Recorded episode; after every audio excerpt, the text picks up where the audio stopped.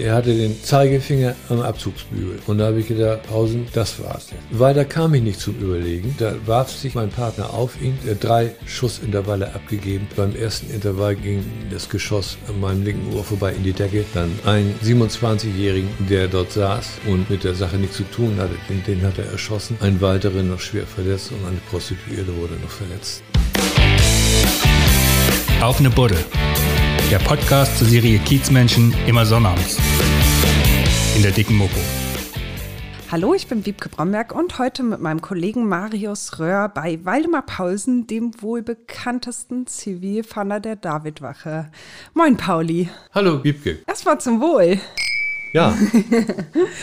Im Oktober 72 bist du als 25-Jähriger an die Davidwache gekommen. Du hast St. Pauli noch als kriminellen Sumpf erlebt. Wie war der Kiez damals? Ja, das war natürlich ein völlig anderer Kiez, als er, als er heute äh, zu finden ist. Ne? Ähm, da, damals hat man immer gesagt, in St. Pauli, ein Kiez, der niemals schläft. Und heute muss man leider sagen, ein Kiez, der niemals geschlafen hat. Das ist ja nicht mehr das St. Pauli, das es früher gewesen ist. Das waren die Zeiten nach dem verlorenen Krieg, die 50er Jahre fingen an. Ein unstillbarer Hunger nach Vergnügen fand statt. Man hat den, den Starclub eröffnet 1962, der dann 69 geschlossen wurde, weil Manny Weißleder vergessen hatte, das Finanzamt zu bedienen und er sehr viele Probleme hatte mit dem Bezirksamt. Äh, was machen die da? Die spielen da ausländische Musik. Das verdirbt unsere Jugend, das wollen wir hier nicht haben. Nicht? Es hatte sich dann Ende der 60er ein Zuhälterkartell etabliert durch den damaligen Paten von St. Pauli, wie man ihn nannte, mit dem, dem Wilfried Schulz. Wenn er abwesend war, wurde schon mal gespöttelt, dann hat man gesagt, äh, Frieda sei er. Mhm. Frieda, Wieso Frieda? Frieda hat man gesagt, das ist äh, eine Marktfrau gewesen, unten vom Fischmarkt. Und das war natürlich ein beleidigendes Idiom für ihn dann. In dem Moment, wenn er das wahrnahm, dann äh, hatte derjenige, der sich so geäußert hatte, schon mal eine platte Nase bekommen. Dann, ne? Er wurde zum mächtigsten Mann auf St. Pauli, der seine eigenen Rotlichtgesetze gemacht hat da. Der Kiez war ein anderer. Damals haben im Hamburger Hafen ungefähr 50.000 Malocha gearbeitet. Die Frachtschiffe landeten an im Hamburger Hafen und wenn die die Ladung gelöscht haben und neu aufgenommen haben, das dauerte ungefähr eine Woche. Unter der Woche dann am Abend, dann sind die Matrosen alle mit dicker Heuer in der Tasche nach St. Pauli geströmt. Teilweise wie ein Pulverfass auch für uns. Wir konnten kräftemäßig kaum, kaum dagegen ankommen. Erst als dann später die, die Schwerlastkräne im Hafen installiert wurden und die Container, Schiffscontainer erfunden worden waren, da änderte sich der Kiez total. Mitte, Ende der 80er Jahre. Mhm. Und als ich nach St. Pauli kam, es war irgendwie wie, wie eine Dorfgemeinschaft dort. Und zu der Zeit gab es sehr viele kriminelle Personen dort. Das haben wir relativ gut überschauen können. 68 hatte Willy Bartels dann, der, der, der König von St. Pauli genannt wurde, das Eros Center gebaut das Eros Center mit 266 Zimmern und 174 Betten. Und äh, die Betten, die wurden dann in Tag- und Nachtschicht belegt. Das war schon also echte Dimension, ne? Die Betten, die Matratzen, die wurden nie kalt dort. Also St. Pauli lebte, wie man sich das heute überhaupt nicht mehr, nicht mehr vorstellen kann. Und wenn dann noch ein NATO-Flottenverband kam mit einem Flugzeugträger, äh, der allein schon 2200 Matrosen ausgespuckt hat und die ganzen Geleitsicherungsschiffe dabei, äh, ja, da, da, da, da war St. Pauli im Fieber da. Da haben die Tage vorher schon, äh, haben die gesagt, die wollten alle natürlich ein großes Stück vom Kuchen abschneiden sich. Und äh, die waren alle sehr, sehr freudig nervös, bis dann die Schiffe im, an den Landungsbrücken äh, dann äh, angelegt hatten. Da. Also es war immer klar, wann die Schiffe mit den Riesenmannschaften kommen, ja? Ja, ja, ja. ja es wurde rechtzeitig angekündigt immer. Und äh, man muss bedenken, in der Zeit haben wir an der Davidwache zwei Peterwagen gehabt für, für die uniformierten Kräfte. Und ja. auch äh, ein, die Schichtstärken waren ungefähr zwölf bis maximal 14, 14 äh, Kollegen. Mehr, pro Schicht. Mehr, pro Schicht. Wie viel sind das heute? Mag sein, dass es heute 20, 25 mit Sicherheit sind.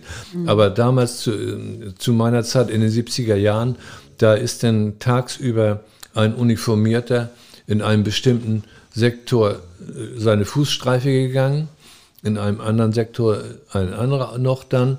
Wenn die Nachtschicht kam, dann sind die äh, Doppelstreife gegangen, immer mhm. zu zweit.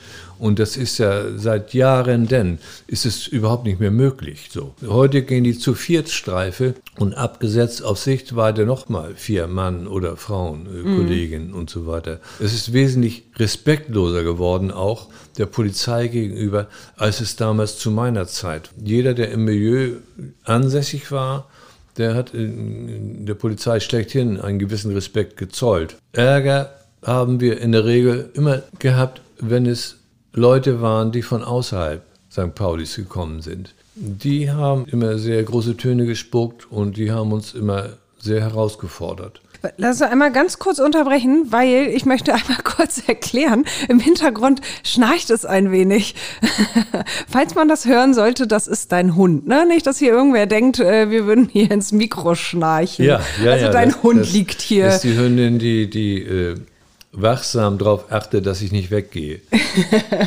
wachsam, also eigentlich schläft sie und schnarcht ganz schön laut, ne? Ja, aber so wie ich mich bewege und äh, vom Platz erhebe, dann ist sie sofort da. okay.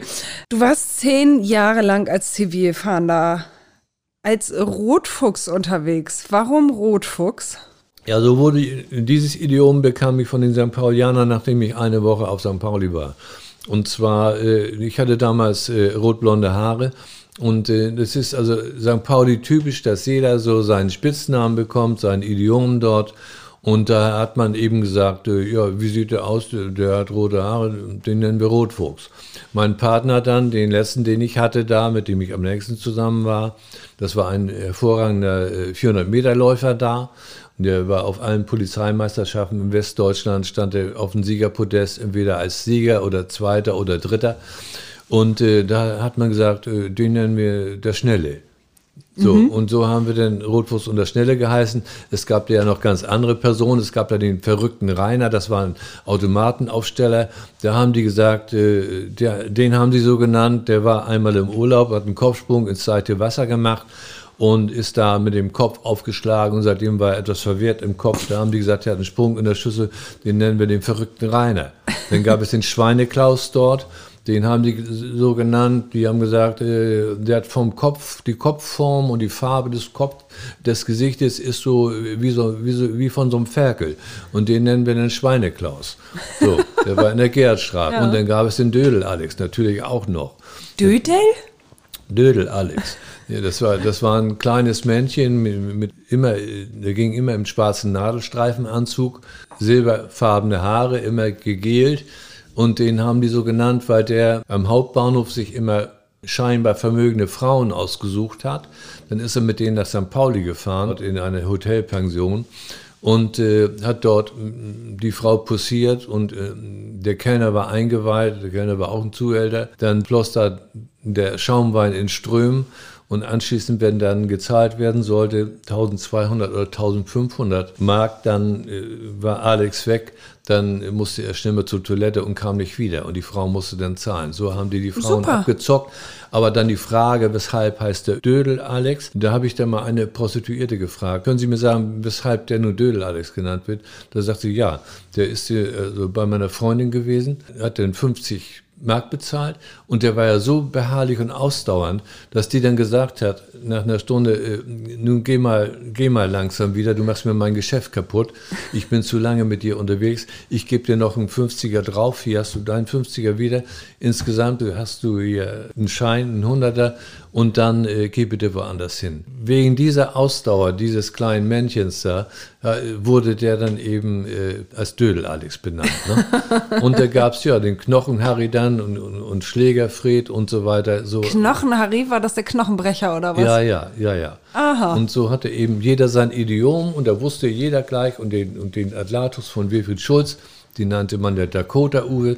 Ja. Weil der am Hans-Arbeitsplatz mal Pächter einer, äh, einer Schankwirtschaft war und die hat Dakota Bar geheißen. Da wurde nur eben dieser Spitzname genannt und schon. Da wusstest du Bescheid, aber sowas von. konnte man gleich zur Sache gehen. Ja. Und ich habe auch immer fleißig diese Spitznamen auch äh, der Milieuleute gesammelt und die dann, als wir die ersten Computer bekamen, dann auch die Computer äh, in den Personendaten damit gefüttert dann. Ne? Das den richtigen Namen kennt ja auf dem Kiez auch kein Mensch von nein, denen, nein. oder? Und es sind ja auch viele andere Dienststellen gewesen, die mit dem Rotlichtmilieu nicht, nichts oder wenig zu tun hatten. Und wenn dort mal jemand zur Vernehmung war und sagte, Mensch, das ist der, doch der Dakota-Uwe gewesen, äh, dann konnten die damit mit nichts anfangen. Was war dann als Rotfuchs dein Auftrag? Der, äh, Dein offizieller? In allen vier Schichten ist ein zivilfahrender Paar gewesen. Und zwar ein Paar hat sich gekümmert um die Ausländerkriminalität, Urkundenfälschung, illegalen Aufenthalt. Das andere Paar in der anderen Schicht hat sich gekümmert um, um den gesamten Drogenbereich. Ein Paar hat sich dann gekümmert um die Eigentumskriminalität, Hehlerei dazu, Diebstahl, Einbrüche, Kfz-Diebstähle und so weiter. Und mich hat er vorgesehen für den Bereich Rotlicht. Da sollten also die Ehen in Regel St. Paulis überprüft werden. Es sollte präventiv und auch repressiv gearbeitet werden in dem Bereich. Und ich bin ja kein verdeckter Ermittler gewesen, sondern ein Zivilfahnder, der sich offen gezeigt hat. Sie sollten mich auch sehen.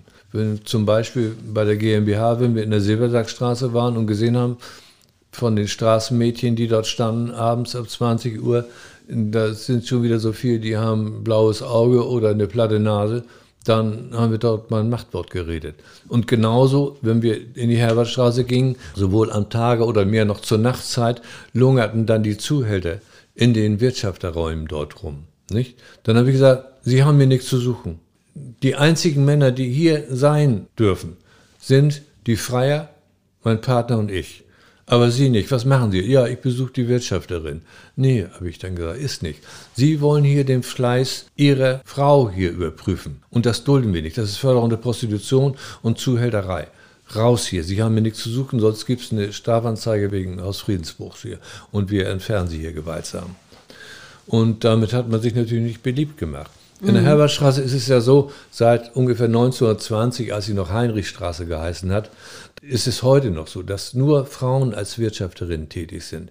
Die Wirtschafterin ist die, die auch äh, die, die Kaffee kocht, die, die, die für die fürs Essen sorgt der Frauen, die, die für eine gute Harmonie sorgen soll, auch mal eine Schulter hat, wo sich eine Frau, wenn sie einen Hänger hat, mal dran ausweinen kann und so weiter. Das hat den Vorteil, dass wir dort in solchen Etablissements wesentlich weniger zu tun hatten als in den Großbordellen. In den Großbordellen wie Eros Center und Palais d'Amour zum Beispiel war es so, dass auch Männer als Wirtschafter tätig sein dürfen. Und diese Männer, das sind auch ausnahmslos Zuhälter gewesen, natürlich. Das gab immer wieder Probleme dort. Wenn ein Freier Protest hatte mit einer Frau im Zimmer, dann drückte sie auf den Alarmknopf, wenn die sich uneinig waren. Dann gab es Streit, sie drückt auf den Alarmknopf, dann kommt der Wirtschafter an. Als erstes haut er den Mann nieder und anschließend, als er am Boden liegt, der Freier fragt er dann, was war denn eigentlich hier los? Mhm. Und das ist eben in der Haberstraße nicht passiert, mhm. weil Frauen als Wirtschafterin war.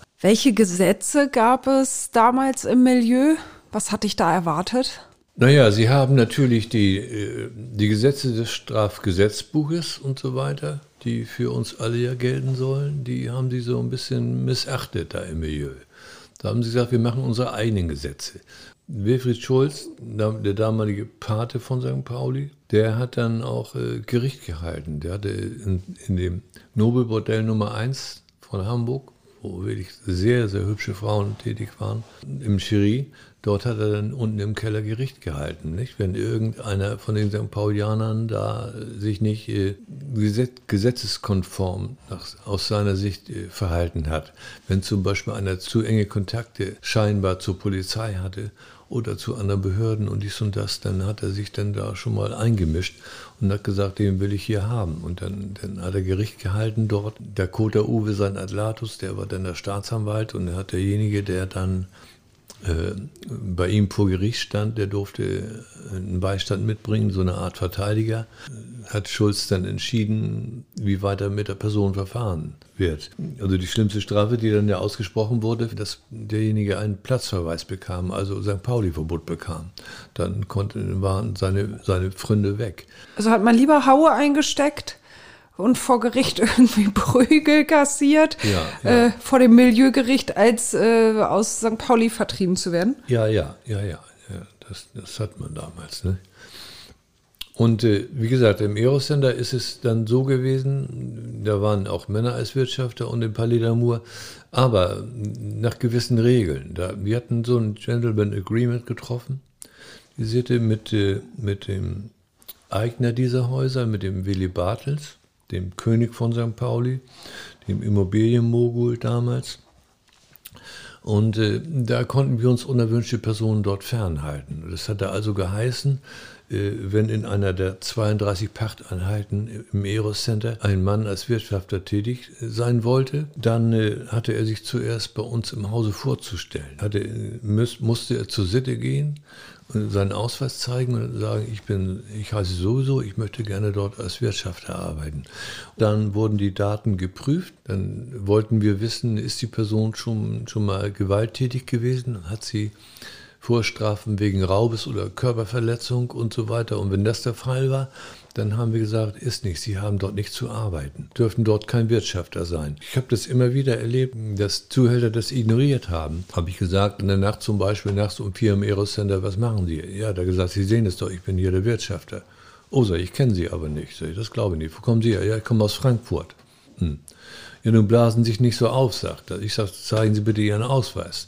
Dann habe ich äh, mit dem Mann geredet und im Salon dort wenn die Frauen äh, am Arbeiten waren. Und mein Partner ist dann an das Wählscheibentelefon gegangen, hat dann angerufen in der Davidwache und hat sich erkundigt, ob die Person einen Suchvermerk hat im Moment, ob da ein Haftbefehl besteht. Du hast da deinen Daumen hoch oder Daumen runter bei den Wirtschaftern ja, gemacht? Ja, mhm. Nicht wie es vorher der Fall war, wie ich es auch erlebt habe, dass also ein Kollege gesagt hat, der den Job vorher hatte, der hat dann gesagt, wenn ihm ein Zuhältergesicht nicht passte, passen Sie auf oder passt du auf, du hast St. Pauli-Verbot, ich will dich hier morgen nicht mehr sehen. Da habe ich auch gesagt zu dem, warum machst du sowas? Das ist völlig haltlos und rechtlich überhaupt nicht durchsetzbar. So, so, so handelt man nicht. Und dann gingen wir nächsten Tag wieder dort vorbei. Der saß die, die angesprochene Person wieder auf demselben Platz. Dann äh, hat die Person ihn nur suffisant angegrinst. Nicht? Und äh, ich habe gesagt, so kannst du dir keinen Respekt verschaffen, so macht man das nicht. Das hat auch wenig Effekt, ne? ja, also für mich, drei Faktoren waren für mich immer von Bedeutung im Milieu. Der erste Faktor war Transparenz. Man muss transparent sein, auch dem Gegenüber, dem Milieu gegenüber. Wenn ich eine Ansage mache, dann müssen die wissen, die können sich darauf verlassen. Wenn der Rotfuchs das oder das sagt, oh, dann müssen wir aber, das zieht er auch durch so. Ich habe nie irgendwelche Drohungen ausgestoßen, die ich nicht halten kann. Sie haben manchmal auch gesagt, soll das eine Drohung sein? Ich, da habe ich dann gesagt, fassen Sie es auf, wie Sie wollen. So wollen wir es jetzt hier haben und so müssen wir das haben. Und Transparenz ist also ganz wichtig. Und vor es sind auch Fälle gewesen, da sind Leute ins Haus gelockt worden, ins Hotel Davidwache. Dann wurde gesagt, komm mal vorbei, du musst auch mal eine Zeugenaussage machen und so weiter. Ja, kann ich anschließend wieder gehen? Ja, kannst du. Und dann sind die gekommen ins Haus, dann wurde der, wurde der vernommen und dann, als er wieder gehen wollte, und die Tür griff an, fast, da haben die gesagt, oh, komm doch mal zurück, wir haben noch einen roten Zettel.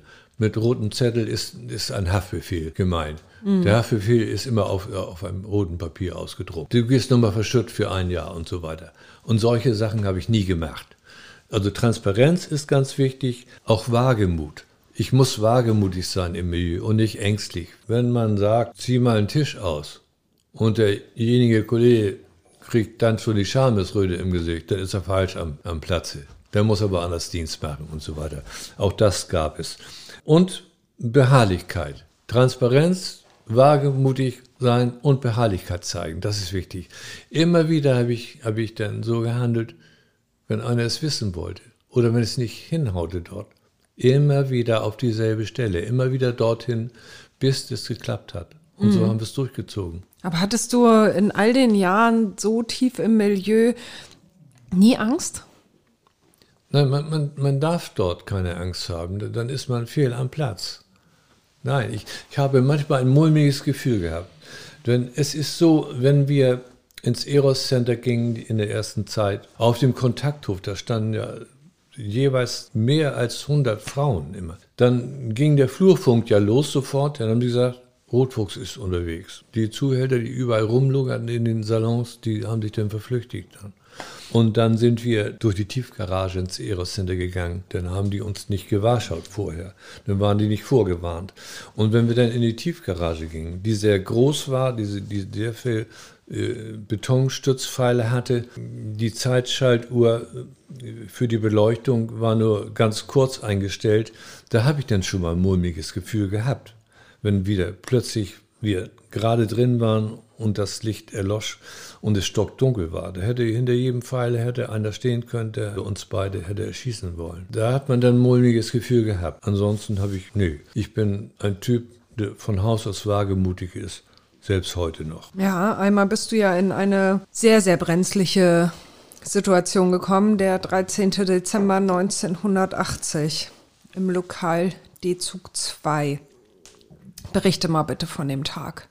Ja, das war natürlich äh, mein Super-GAU. Zur Vorgeschichte, da ist ja auch sehr viel falsch gelaufen, auch schon in der Justizbehörde und ebenso im Hause Polizei. Das ist einer gewesen, der war seit seinem 16. Lebensjahr mehr im Knast, als dass er draußen war. Und er war zu dem Zeitpunkt glaube ich, etwa 45 Jahre alt. Der hatte zum Beispiel auf dem Fischmarkt eine Prostituierte in ein von ihm gestohlenes Auto gelockt, hat ihr dann eine Pistole vor die Brust gehalten, hat gesagt, rück mal deine Kohle raus. 20 Mark hatte sie, die hat sie ihm gegeben, dann hat er sie aus dem Auto gestoßen und ist er mit dem Auto nach Kiel gefahren und hat in Kiel dann einen Blitzeinbruch begangen in ein Fotogeschäft, in dem er mit dem Auto in die Schaufensterauslage reingefahren ist. Dann äh, ist eine, hat eine Verfolgungsjagd stattgefunden Richtung Hamburg. Während der Verfolgungsjagd hat er einen Peterwagen abgedrängt das Auto hat sich überschlagen und die beiden Kollegen waren nicht angeschnallt. Dem einen ist die Kniescheibe gebrochen dabei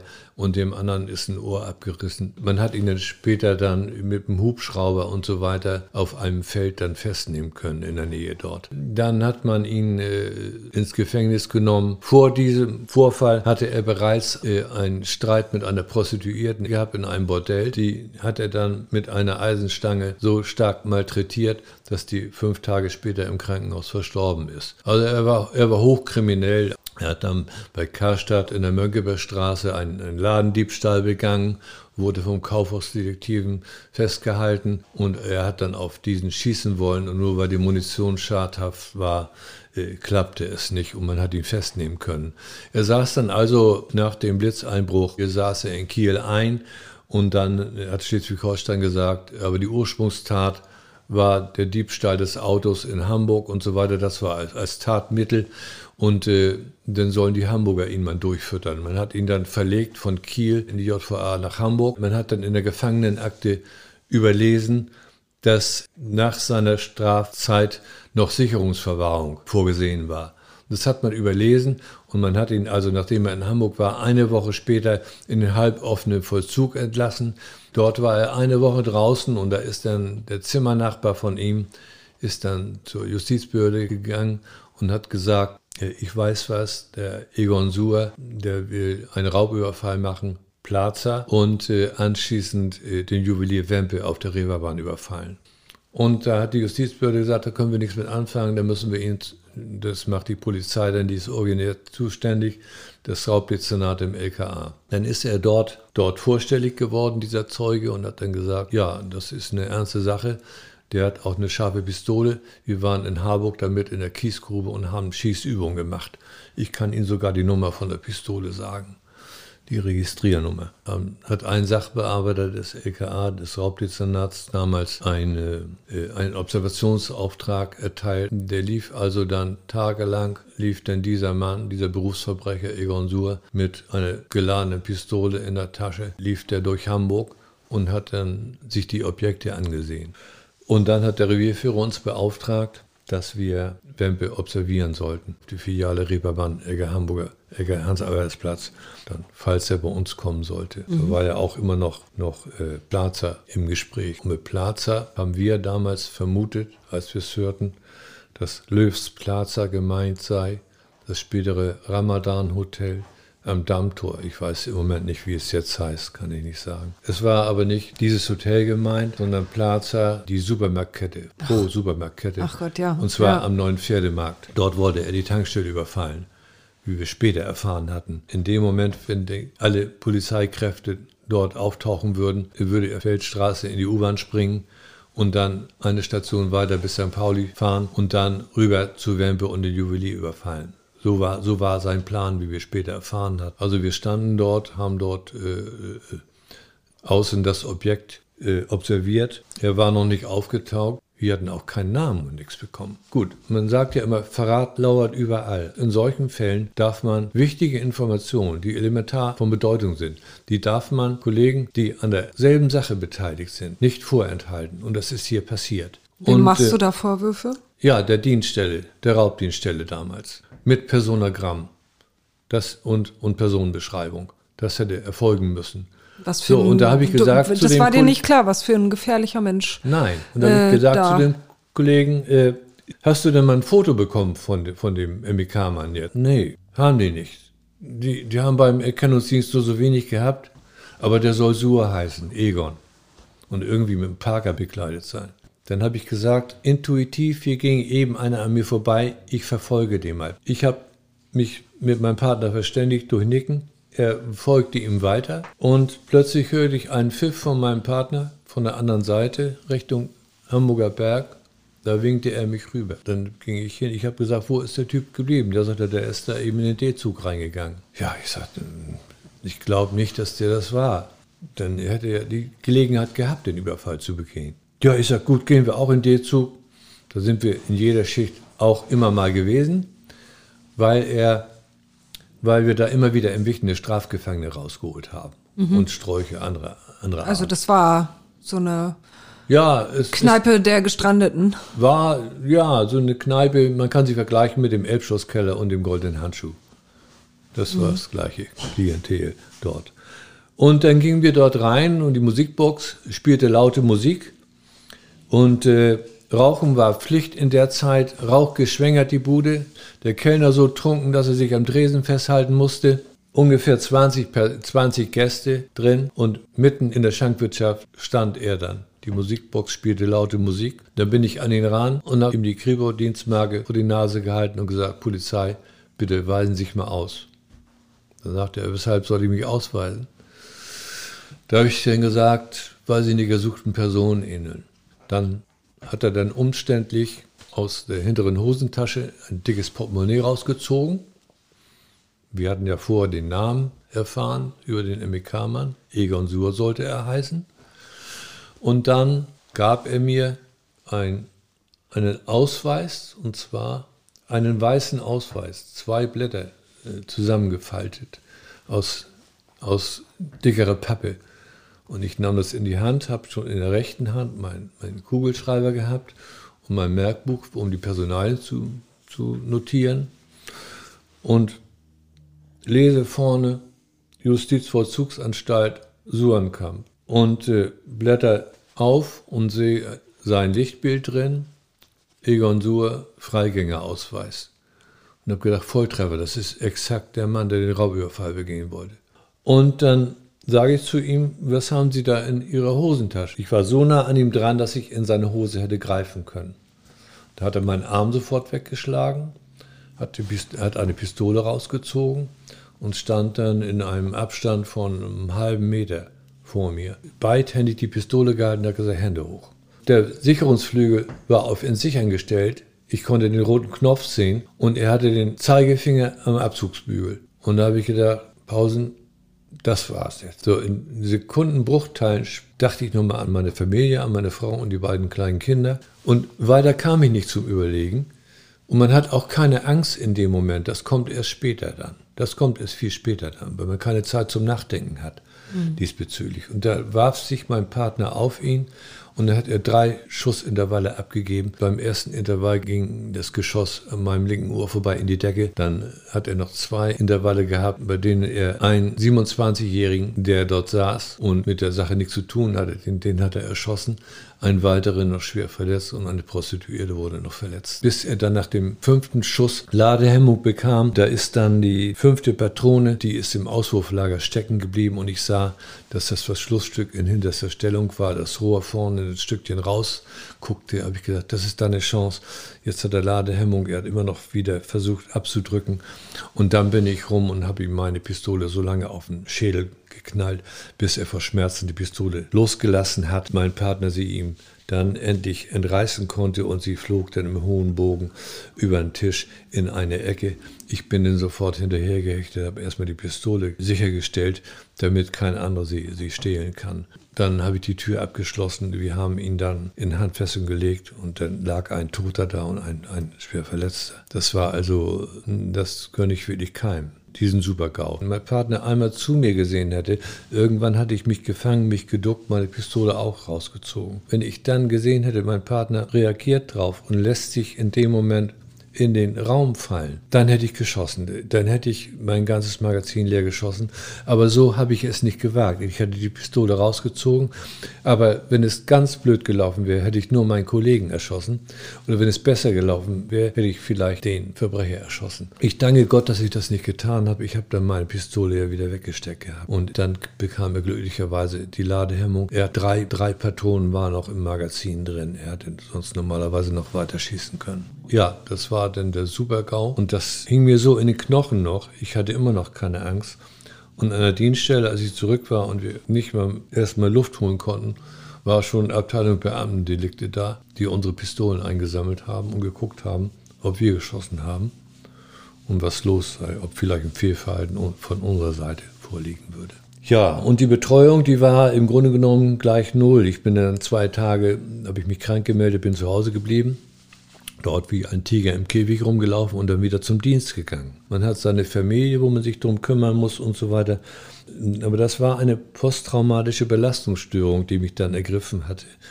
Und erst nach der Pensionierung, als die ganze Alltagslast von mir gefallen war, ein halbes Jahr später, öffnete sich aus meinem Langzeitgedächtnis der Giftschrank der Erinnerungen von damals. Da kam alles wieder hoch. Wenn man mich jetzt fragt, was ich gestern zu Mittag gegessen habe, da brauche ich längere Zeit zum Überlegen. Und da habe ich gesagt, das muss ich mir von der Seele schreiben irgendwie. Damit muss ich an die Öffentlichkeit gehen. Und aus diesem Grund habe ich dann mein Buch veröffentlicht, die Autobiografie und dann noch zwei Kriminalromane noch nachgelegt. Also mhm. war das deine Art von Therapie, ja, das Ganze ja, zu verarbeiten? Ja. Dein Partner, der Schnelle, der hat dir ja damals das Leben gerettet. Ja. Eigentlich, indem er sich auf ähm, den Täter geworfen hat. Ja, ja. Er war sehr wagemutig und äh, es war nicht verabredet, aber wir haben uns, mhm. wir haben uns blind verstanden. In besonderer Situation wusste jeder von uns beiden, wie er zu reagieren hat. Habt ihr heute noch Kontakt? Ja, wir haben heute noch Kontakt. Er wohnt jetzt auch an der Ostsee, woanders als ich. Dieses Jahr wird er 80 Jahre alt. Immer an diesem denkwürdigen Tag, am diesem 13.12.1980 telefonieren wir immer sehr lange gegen Abend und dann sprechen wir immer noch mal, wieso, weshalb, warum und so weiter und sind am Senieren und beschäftigt und, äh, ihn das auch noch so, wie es dich ja auch beschäftigt? Es beschäftigt ihn auch, aber er ist so äh, ein anderer Typ, nicht so sensibel wie ich. Ich habe es immer mit nach Hause geschleppt. Und ich habe auch Kollegen erlebt, auf eine Art bewundere ich die. Wenn die Feierabend hatten, egal was passiert war, dann haben die sich zweimal geschüttelt und sind zur Tagesordnung übergegangen. Das äh, ist mir nie gelungen. Niemals. Nee, hattest du richtig schlaflose Nächte? Habe ich auch gehabt, ja. Ja. Nach wie vor oder Durchaus. hast du Nein, jetzt heute, abgeschlossen? Heute habe ich meinen Frieden mit der Sache gemacht, als Zeitzeuge möchte man mich immer wieder mal haben. Es tut mir eigentlich ganz gut und ich rede ganz gerne drüber. Die, die Öffentlichkeit soll auch erfahren, was damals passiert ist, soll mhm. auch wissen. Das ist ein wichtiger Teil der Hamburger Geschichte, ne? Ja, absolut, absolut. Klar. Oder wenn man auch mal sieht, äh, dieser grausame Nepp, der damals herrschte. Mhm. Das war ja fürchterlich, um den wir uns kümmern mussten in den 60er, 70er Jahren. Wie St. Pauli-Besucher, wie, wie die abgezockt worden sind. Bier kostet drei Mark und so weiter. Dann stand draußen ein Koberer, meist hatten sie eine Fantasieuniform an als Kapitän zur See oder Korvettenkapitän oder Kapitänleutnant. Die stellten sich dann in den Weg, die männlichen St. Pauli-Besucher reingelockt, haben gesagt, komm mal mit rein, am Arm gepackt, hier kannst du eine Live-Sex-Show sehen und so weiter. Hier wird original gebumst auf der Bühne. Dann gingen die Leute rein und anschließend waren sie dann bei uns. Also die metallene Türklinke damals, die wurde überhaupt nicht kalt. Ja, können Sie mal mitkommen? Und ja, was denn? Ja, ich bin da völlig betrogen worden und ich musste viel Geld bezahlen. Ich bin, mich hatte einer reingelockt in so ein Kabarett, in so einen Bumsschuppen da, wollte da eigentlich gar nicht rein. Ja, ich sag, und dann?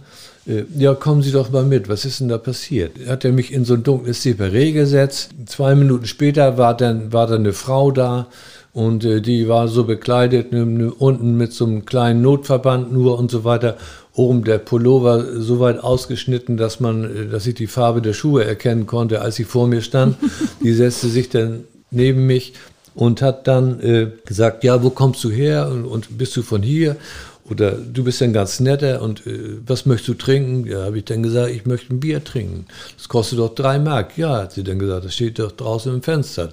Natürlich drei Mark. Hat sie gesagt dann, ja, ob ich einen kleinen Schaumwein mittrinken darf. Habe ich gesagt, ja, äh, was kostet denn der? Ja, brauchst dir keine Gedanken machen, hat sie zu mir gesagt. Der ist viel günstiger als nebenan.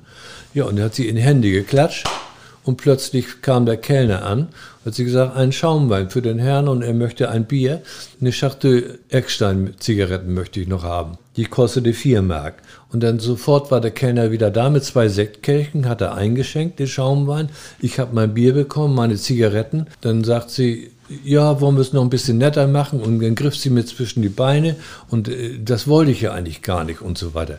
Und äh, auf der Bühne war ein nacktes Pärchen, aber äh, die haben da gar nichts gemerkt. Die, äh, nur wenn sich der Vorhang draußen bewegte und äh, neuer Gast reingeführt wurde, dann haben diese so ein bisschen e ehestandsähnliche Bewegungen gemacht. Und so wie der Gast dann saß, und ich auch, dann haben die da geschlafen auf der Bühne, dann hat sich gar nichts mehr getan. so, und dann äh, habe ich dann irgendwann mal gesagt zu der Frau, und dann wollte sie dann auch den Sekt mit mir trinken.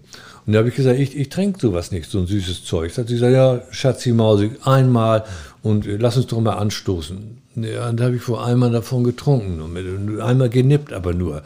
Und da habe ich mein Bier getrunken. Und da habe ich irgendwann mal gesagt, in der Stunde, weil es immer nicht weiterging, habe ich gesagt, ich, was ist denn nun mit hier? Ja, da, das ist ja, nee, wenn du bumsen willst, dann musst du, dann musst du im Puff gehen. Das hier ist ein ordentliches Haus, das gibt's hier bei uns nicht. Und er hat gesagt, nee, dann, dann will ich jetzt gehen. Dann, dann, dann, ja, und dann hat sie wieder in die Hände geklatscht. Dann kam der Kellner und dann habe ich gesagt, ich will bezahlen. Und dann hat er so einen, von so einem Abrissblock, gab er mir einen Zettel. Ich habe ihm schon einen 50er hingereicht. Und dann hat er gesagt, ja, du bist ja ein Witzbold hier. Und dann gucke ich auf, auf, auf das Billett da steht da äh, 605 Euro, äh, Mark drauf. 598 für den Schaumwein, 3 Mark fürs Bier und 4 Mark für die Zigaretten. Lang. Und da hat er gesagt, ja du, äh, pass auf, ich habe heute meinen Guten, ich runde ab, gib mir 600, dann sind wir Chico.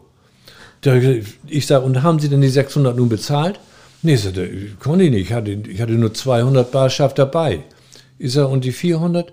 Ja, da hat er gesagt, dann soll ich einen Wechsel ausstellen dafür. Da habe ich einen Wechsel unterschrieben da. Ja, und aber das, das geht doch nicht. Das, äh, ja, ja, wo war das? Ja, ich, ich kann Ihnen das zeigen, aber ich weiß nicht, wie das heißt. Dann sind wir rübergegangen dann, habe ich gesagt. Ja, wer war das? Ja, die Frau, die da hinten in, der dunklen Ecke sitzt, mit dem anderen Mann da schon wieder, der wo eben gekommen ist. Ich sage, und, ja, und der Kellner, der da jetzt noch bedient. Ich sage, kommen Sie bitte, zahlen Sie mal die Getränkekarten her. Charlotte, Sie kommen auch her, bitte. Das war so eine vollbusige Dame dort, so ein Kaliber wie Domenica, Körbchengröße 120 Doppel-D. Hat sie gesagt, ja, der hat einen Schaumwein ausgegeben. Ich sage, haben Sie, ja, haben Sie mal in die Getränkekarte gesehen vorher? Nee, das, das, das, das habe ich nicht, aber die hat gesagt, das ist günstig hier. Habe ich gesagt, sehen Sie, das ist geordert worden mit Ihrer Einwilligung. Der Preis ist in der Getränkekarte ausgewiesen. Also buchen Sie es ab als schlechte Erfahrung. Das ist, ist zwar nett, aber NEP ist nicht strafbar, nur Betrug. Wenn irgendwas ohne Ihre Einwilligung auf den Tisch gestellt worden wäre und gefordert worden wäre als Preis, dann wäre es Betrug gewesen. Oder wenn jemand gesagt hatte, wenn du jetzt nicht zahlst, dann kriegst du aufs Maul. Dann ist es eine räuberische Erpressung. Aber so ist es Nepp und Nepp ist nicht strafbar. So. Ja, schon echt eine richtig Und fiese das riss Nummer, ne? natürlich nicht ab. Das kam ja, das kam 30 Mal, so wie es dunkel wurde vor in der Nacht. Und war immer mit sehr viel Zeitaufwand verbunden. Und dann haben wir gesagt, so geht es nicht. Dann haben wir in enger Kooperation mit dem Wirtschafts- und Ordnungsamt das Bitte erteilen Sie die Auflage dem Konzessionär, dass auf jedem Tisch des Hauses eine Getränkekarte liegen muss. Denn es hat geheißen im Gaststättengesetz, Getränkekarten müssen in ausreichender Zahl vorhanden sein. Das reicht nicht. Auf jedem Tisch des Hauses muss eine liegen. Gut, da wurde der Konzessionär vorgeladen, dann hat er auch die Auflage befolgt. Die Getränkekarten lagen dann auf dem Tisch, bloß dann waren die Getränkekarten plötzlich verdeckt mit einem Glas, mit einer gefächerten Serviette und Trinkhalm. Hat der Gast wieder die Karte nicht gesehen. Dann kam die nächste Auflage. Getränkekarten dürfen nicht durch Gegenstände verdeckt werden, wie Gläser mit, mit gefächerten Servietten und Trinkhalm haben die auch befolgt. Bloß dann war die Getränkekarte plötzlich so groß wie die Tischoberfläche und in derselben Farbe wie die Oberfläche des Tisches. Dann kam die nächste Auflage. Getränkekarten müssen sich deutlich farblich von der Oberfläche des Tisches unterscheiden. Oh, was für ein Wahnsinn. Dann kam die nächste Auflage, dass Getränkekarten, die Getränkeorder nur vom Gast direkt an den Kellner erteilt werden darf und nicht über dritte Personen, sprich an die Mirdamen. Das riss nicht ab. Dann haben wir gesagt, die nächste Auflage, dass zur Begleichung der Zechschuld keine Wechsel entgegengenommen werden dürfen. Dann kam die nächste Auflage, weil es nicht abriss, dass zum Beispiel die, die Separés so beleuchtet sein müssen, dass jederzeit der Gast ohne Hilfsmittel die Getränkekarte lesen kann. Es riss nicht ab. Dann kam die nächste Auflage, dass Animierdame sowieso, sowieso, sowieso und Kellner sowieso ein Beschäftigungsverbot in dem Etablissement sowieso bekommen. Das haben wir dann auch gelegentlich überprüft. So, dann es riss nicht ab. Dann kamen wieder geprellte Gäste, dann haben die gesagt, kommen Sie mal mit, da ist wieder was und ich bin da betrogen worden. Dann haben wir gesagt, ja, wer war denn das? Ja, die Frau, die hier vorne am Tresen sitzt, der Mann daneben. Dann haben die gesagt, ja, der hat ja wohl einen trüben Blick. Wir sind nur zu Besuch hier, wir haben ihn nicht bedient. Animierdame sowieso, sowieso, sowieso und die Kellner sowieso bekommen ein Betretungsverbot während der Geschäftszeit des betreffenden Etablissements. Und äh, das haben wir dann überprüft und dann haben wir Strafanzeigen geschrieben und dann wurde die Konzession entzogen. Um so übergriffig den Gästen gegenüber zu sein und so brutal dort äh, das Geld einzutreiben, und das sind ja noch die harmlosen Fälle gewesen. Es sind ja auch Leute wirklich äh, übel erpresst worden. Oder wenn da zwei raffinierte Animierdamen waren, die die ganze Nacht mit dem Gast dort sich äh, verlustiert haben. Und gegen Morgen standen dann neben dem Sofa da 10, 12 Keulen. Dann war schon mal die Zeche bei 12.000 bis 15.000 Mark. Dann wurde gesagt, kannst du zahlen? Dann hat der Gast dann gesagt, nee, so viel habe ich ja nicht dabei. Ja, hast du ein Auto hier? Ja, ja, das steht nebenan Hein-Heuer-Straße, der Mercedes da. Dann haben gesagt, siehst du, wir haben einen Fahrdienst, jetzt fährt dich einer nach Hause jetzt. Du bist ja auch betrunken. Wir haben einen nüchternen Fahrer, der fährt dich jetzt nach Hause.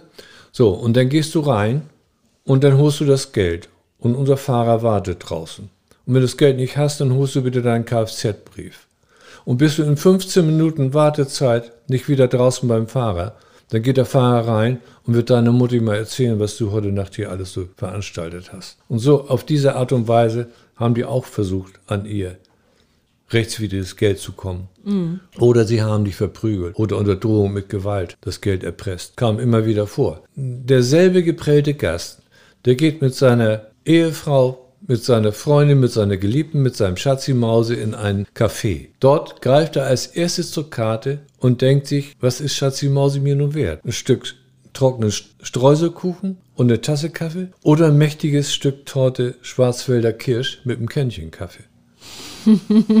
Guckt er nach dem Preis. Wenn derselbe geprellte Gast in ein Konfektionsgeschäft geht, sich einen Anzug kaufen will, der zweite Blick spätestens ist am Ärmel, um nach dem Preisschild zu gucken. Will ich mir das leisten, kann ich mir das leisten. Nur dort macht es niemand. Weil? Weil der Griff von, der, von den Animierdamen der geht nach unten zwischen die Beine bei den Männern. Ich sage mal, es musste irgendwie ein biologisches Problem sein. In dem Moment setzt oben das Denkvermögen beim Mann aus, aufgrund des hohen Testosteronspiegels, und das Denkvermögen wird nach unten in den unruhigen Halm umgeleitet. Und der übernimmt dann das Denken. Und da kommt nicht immer das Beste bei raus. Nee, ganz offensichtlich nicht. Ja, das ist Aber eine es, logische es, Erklärung dessen. Es war ein, ein sehr, sehr mühsamer, schwieriger Weg, äh, das äh, in den Griff zu bekommen. Das hat Jahre gedauert. Aber ihr habt es in den Griff bekommen. Wir haben es in den Griff bekommen. Aber ja. im Endeffekt erst mit Schließung, Konzessionsentzug. Ja. Und das ist es ja, weil wir hätten es lieber gehabt, dass jeweils der Eigentümer der Immobilie es nicht zugelassen hätte, dass ständig die, diese Unterverpachtung stattfinden. Der hat es an einem verpachtet und dann wurde es in der Kette noch sechs, sieben, acht Mal unterverpachtet. Dasselbe Etablissement. Vielleicht Räumlichkeiten von 120 Quadratmetern. Wo der Letzte dann schon, damals in der Zeit, eine nackte Pacht von 8.000 bis 10.000 Mark gezahlt hat. Mhm. Wie, soll der, wie soll der vernünftig wirtschaften können? Da muss man mit der Keule das, das Geld eintreiben dann. Dein Einsatzgebiet war ja das Bermuda-Dreieck am Hamburger Berg ganz verstärkt und da bist du ja auch auf Frauenmörder Fritz Honker getroffen. Wie kam es dazu? Wie hast du den erlebt und kennengelernt? Ja, wir haben, wir haben das, den Hamburger Berg ja das Bermuda-Dreieck genannt, weil sich dort die Verschollenen äh, aufgehalten haben, die harten Trinker und so weiter, die ständig stechenden Durst haben, sowohl Männer als auch Frauen. Und äh, das sind die Verstoßenen der Gesellschaft gewesen. Ich habe immer gesagt, so die Minusmenschen der Gesellschaft da, nicht? Die, die von den Familien verstoßen worden sind oder sich selbst losgesagt haben von den Familien, die manchmal, wo manchmal auch harte Schicksale da, dahinter standen. Da haben wir natürlich immer Überprüfungen auch stichprobenartig vorgenommen, weil dort sehr viel, sehr viel Kranke Gäste sich auch aufhielten. Kranke, und zwar schwindsüchtige Menschen, die dann teilweise auch ausgeschrieben waren von der Gesundheitsbehörde wegen offener TB, wegen offener Schwindsucht.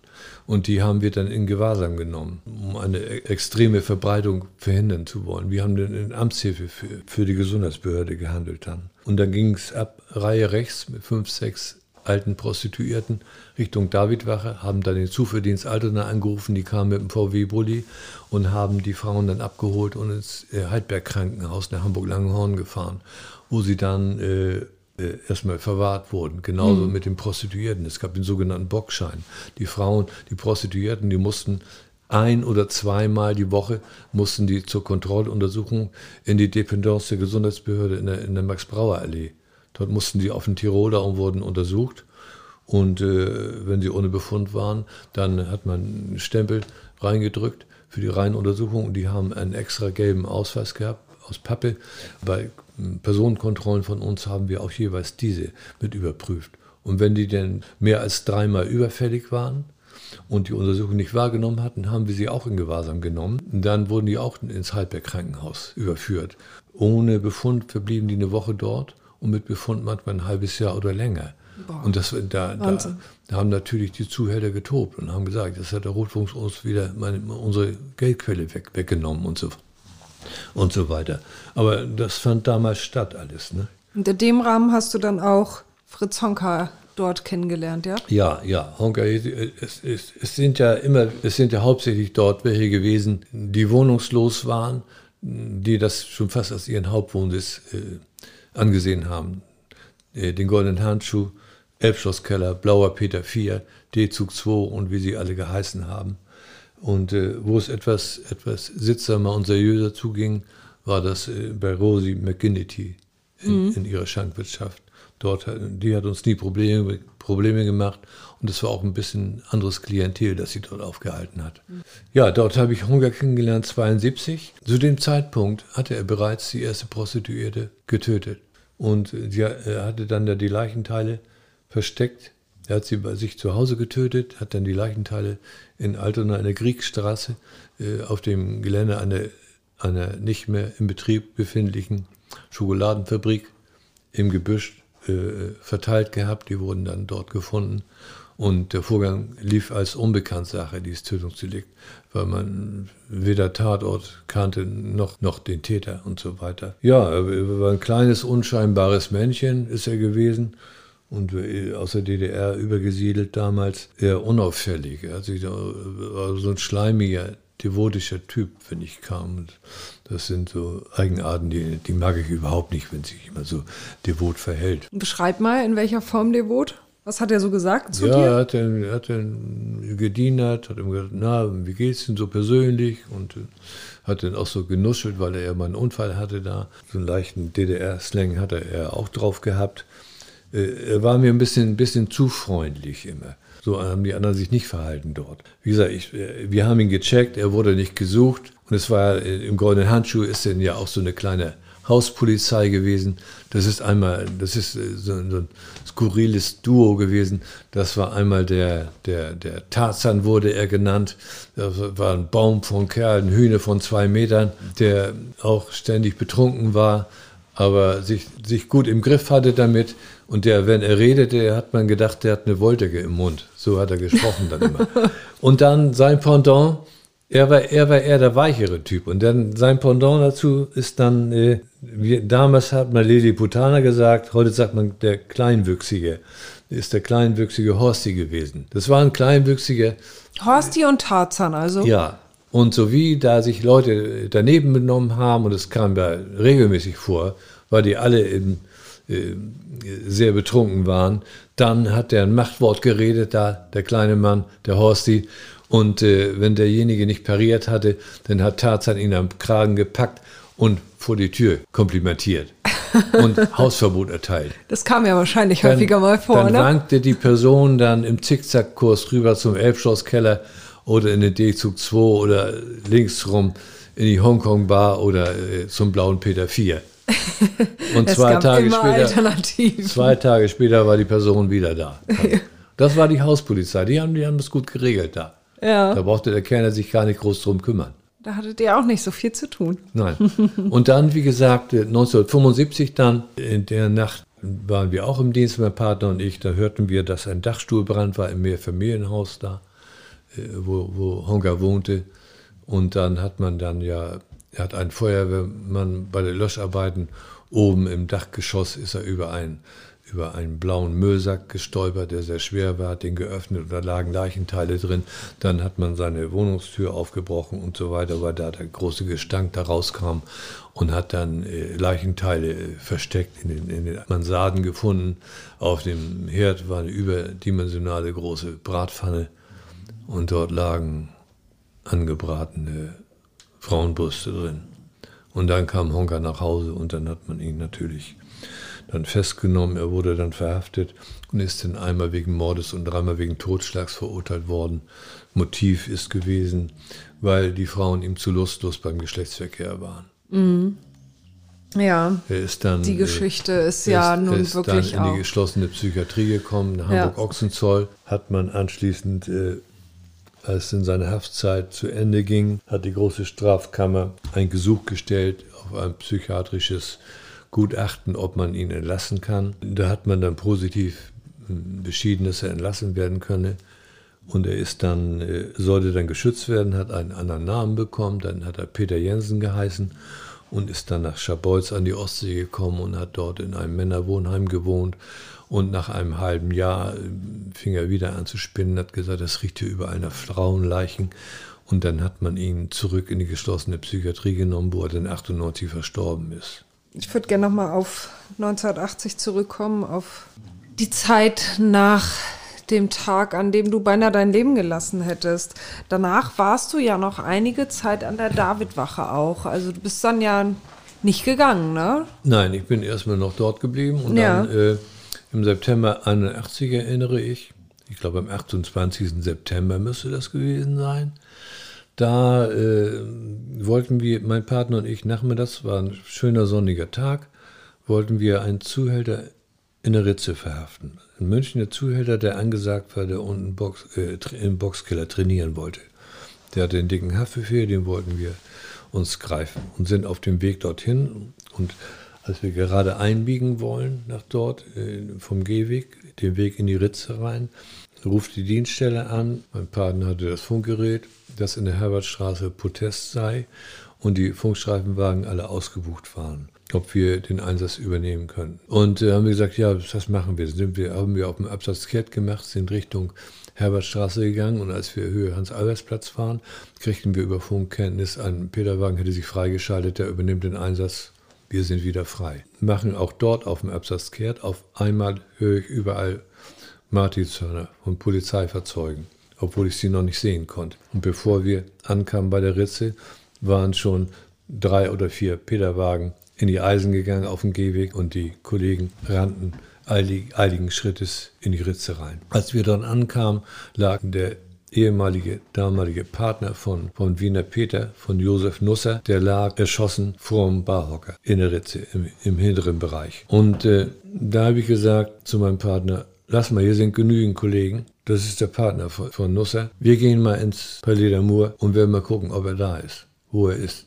Mhm. Dann haben wir ihn ja auch dann angetroffen im Palais d'Amour. Er hatte sich dann in einem Zimmer versteckt und dann haben wir ihn festgenommen und mit zur Davidwache genommen. Zwischenzeitlich haben wir dann noch sein Auto durchsucht in der Tiefgarage. Wir hatten nur einen Drogenhund angefordert und der Hund hat angeschlagen im Auto, aber es wurden keine Betäubungsmittel gefunden im Auto.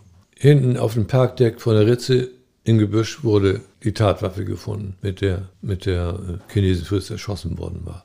Wir haben, ihn, wir haben dann Nusser mitgenommen, der Mordkommission übergeben, aber er blieb beinhart in der Sache. Dieser Mord oder auch als Auftrag konnte ihm nicht nachgewiesen werden. Es heißt ja im Strafgesetzbuch, Mord verjährt nicht. Aber ich sage, das ist ein Irrtum. Ein Mord verjährt, wenn sich keiner darum kümmert. Ich bin froh und dankbar, dass auch Deutschland sich jetzt Amerika angeschlossen hat und einigen anderen Ländern, alte Kriminalfälle, ungeklärte Tötungsdelikte wieder aufleben lassen und nochmal akribisch nach den Mitteln, die einem heute zur Verfügung stehen, DNA und was es sonst alles so gibt, nochmal prüft und versucht zu klären.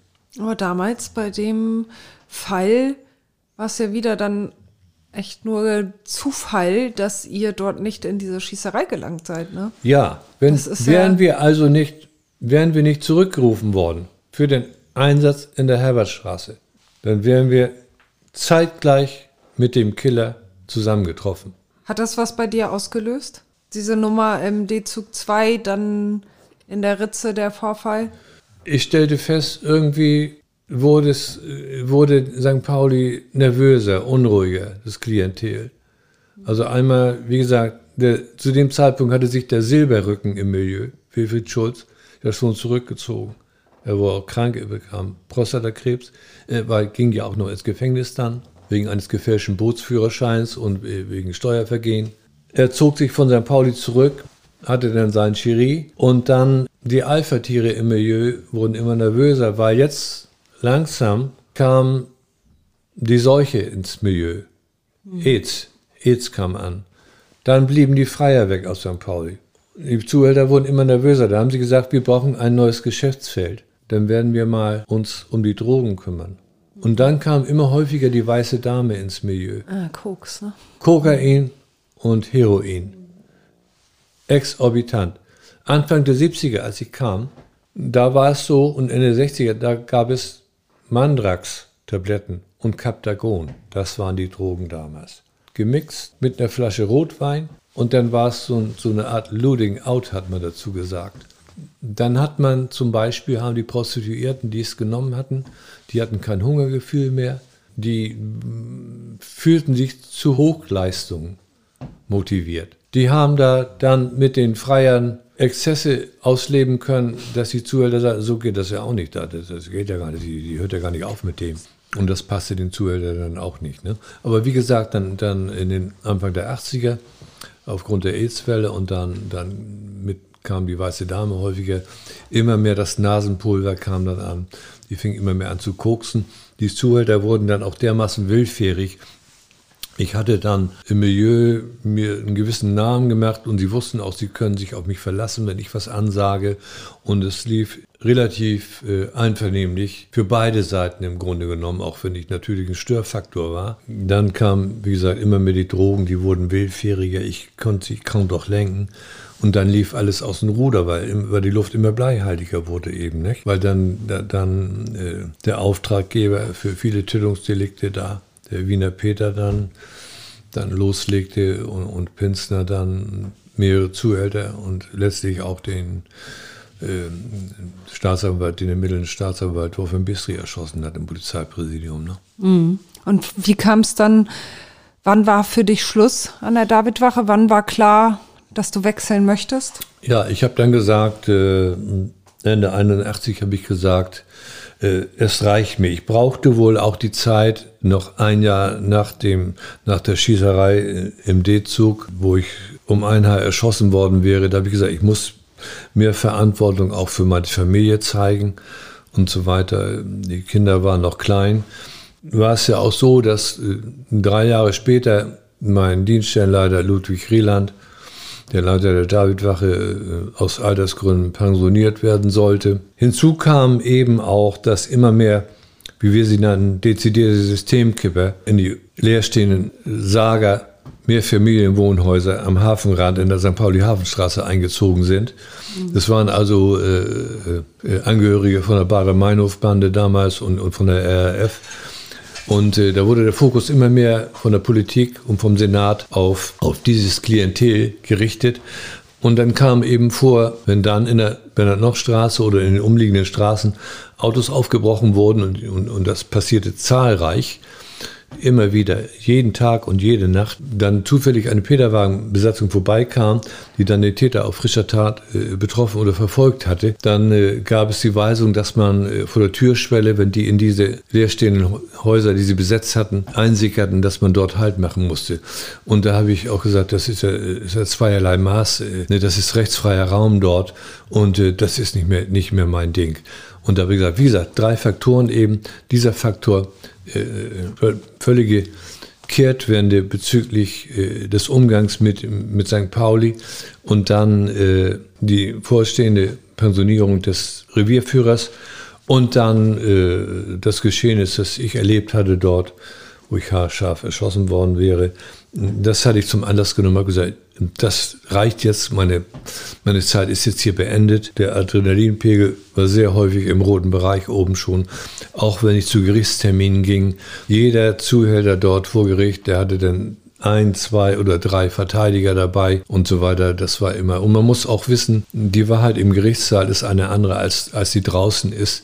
Und das hat mich doch alles sehr, sehr beschäftigt. Und ich bin keiner, der eben gleich abschalten kann und zur Tagesordnung übergehen kann. Das hat mich alles doch äh, sehr bewegt und da habe ich gesagt, nein, woan, wenn ich woanders hingehe, kann ich, kann ich dasselbe Geld verdienen und das mache ich jetzt auch. Dann habe ich einen, einen Eignungstest gemacht, dann einen Lehrgang gemacht und bin zur Kriminalpolizei gegangen mhm. und war dann äh, anschließend im völligen Kontrastmilieu in äh, Hamburg-Pöseldorf, was damals als Schickimicki-Gebiet galt. Und danach. Und mit was hast du dich da dann so rumgeschlagen? Ja, dort habe ich dann auch so äh, meinen Fähigkeiten entsprechend dann auch mich gekümmert um die gesamte Lokalkriminalität dort.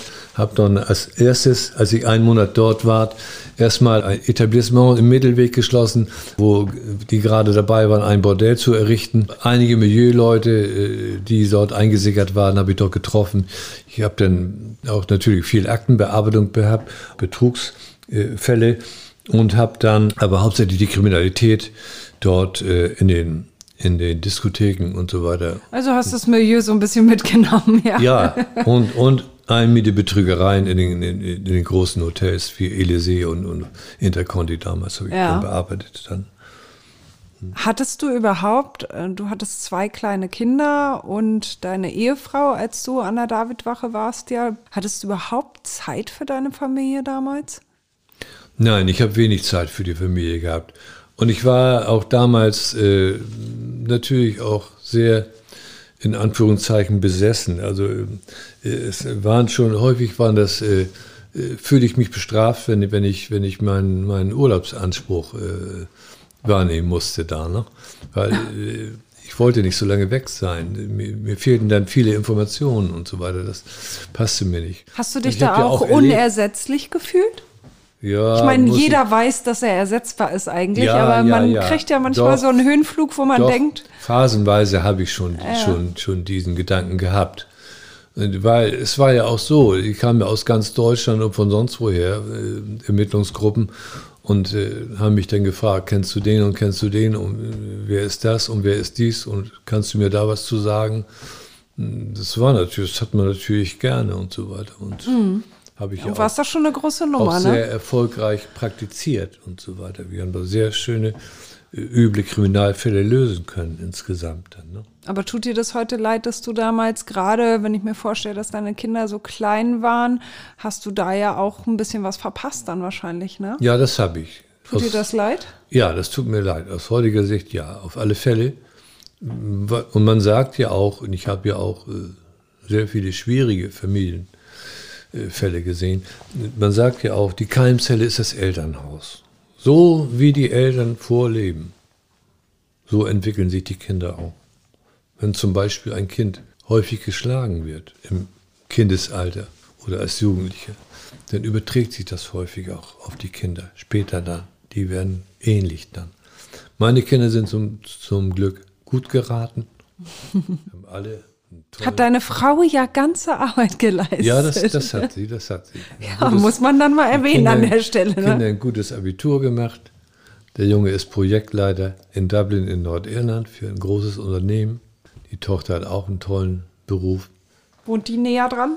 Die wohnt in äh, Elmshorn als Textildesignerin, die um die Welt. Deine die Tochter in Elmshorn, dazu müssen wir ja mal sagen, dass ähm, wir hier an der Küste sind, an der bei dir zu Hause, in deinem Altersruhesitz, kann man das so sagen? Ja, das kann man so sagen. Wir sind in Eckernförde gerade. Warum Ostsee? Du bist doch eigentlich an der Nordsee aufgewachsen. Ich bin an der Nordsee aufgewachsen, ja, aber äh, meine Frau hatte so eine, so eine Sehnsucht äh, nach dieser Gegend hier, weil sie hier eine sehr schöne Kindheit erlebt hat mit ihren Eltern. Die kommt aus Eckernförde, oder wie? Nein, die, die kommt aus Hamburg. Aha, aber die sind immer im Urlaub hier gewesen. Ja, und nu? Und äh, ja, da haben wir gesagt, dann wechseln wir nochmal. Im Grunde genommen haben wir immer so eine Phase gehabt von 20 Jahren, äh, dass wir dann nochmal äh, die Örtlichkeit gewechselt haben. Braucht ihr das, so ein bisschen Bewegung? Ja, ja, ja, ja, das muss sein. So, nur so den Dorfmief allein, nee, das ist nicht so unser Ding. Du wolltest ja auch weg vom Dorf, ne? Du bist äh, Ja. Friedrichskoog bist du aufgewachsen, ne? Mit Ja. Oder? Ja, mit Adoptiveltern, ja.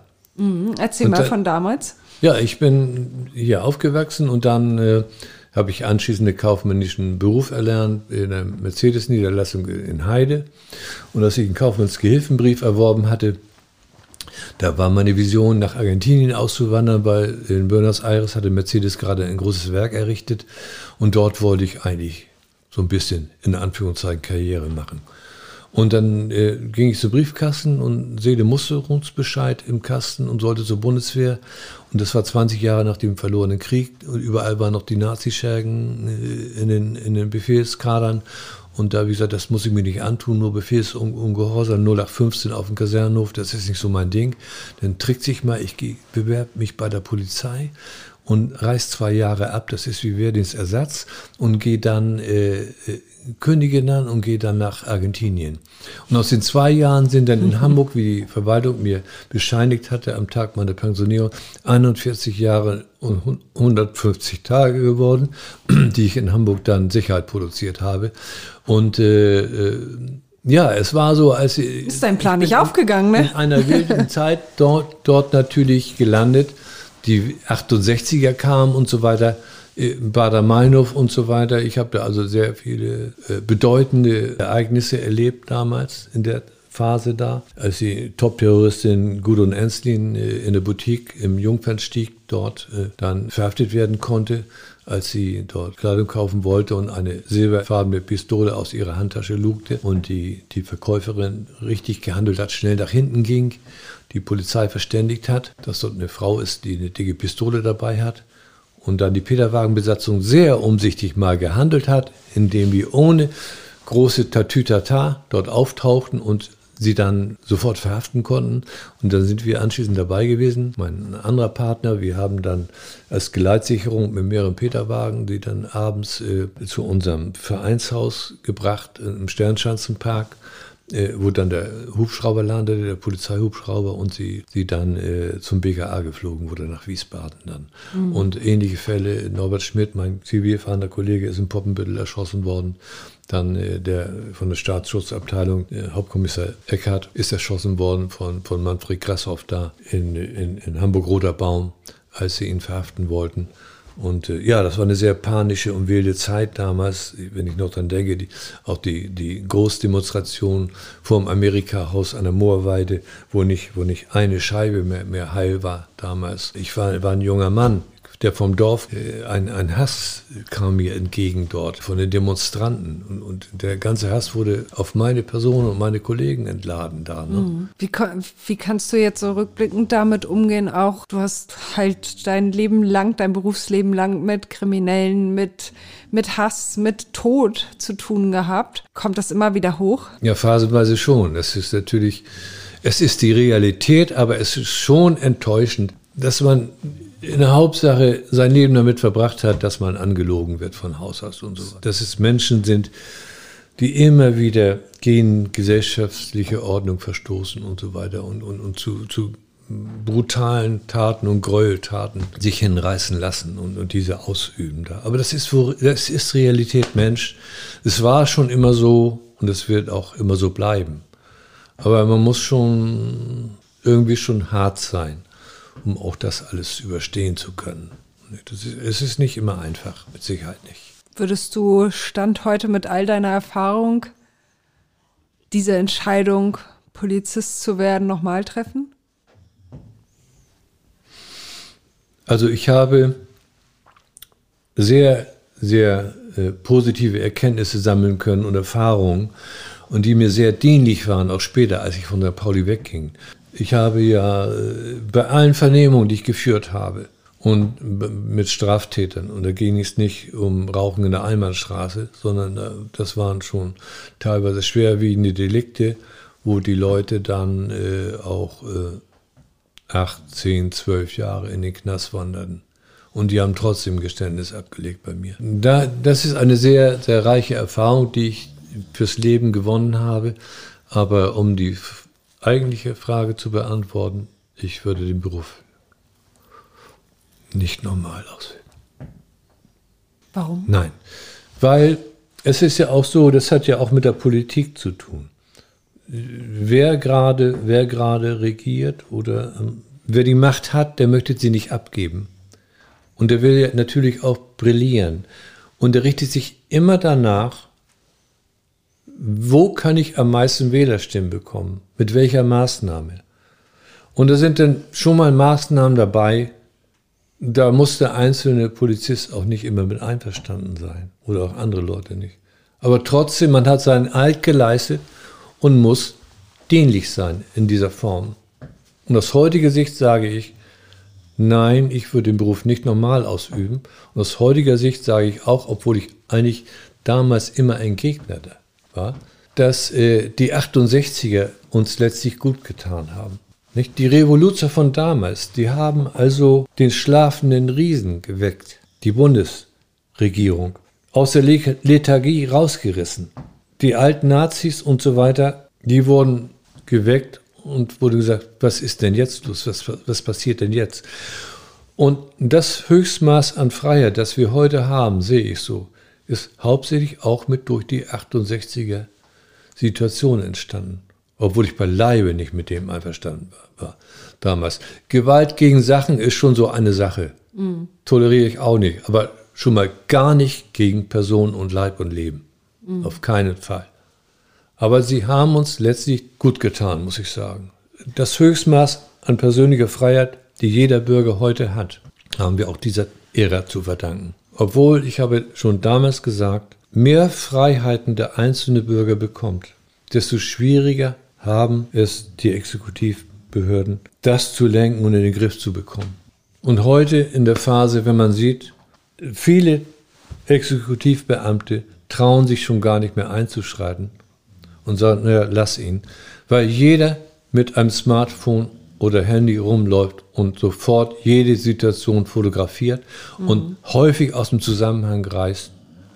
Und da entstehen dann Fake News, die man nicht unbedingt immer sofort erkennen kann. Ja. Ich danke dir sehr für das Gespräch und ja, wünsche dir alles, alles Gute. Ja, danke schön. Danke. So, nun noch einmal Werbung in eigener Sache. Hamburg Freihaus testen Sie die Mopo als digitale Zeitung. Fünf Wochen für nur 5 Euro. Jetzt bestellen unter www.mopo.de-testen.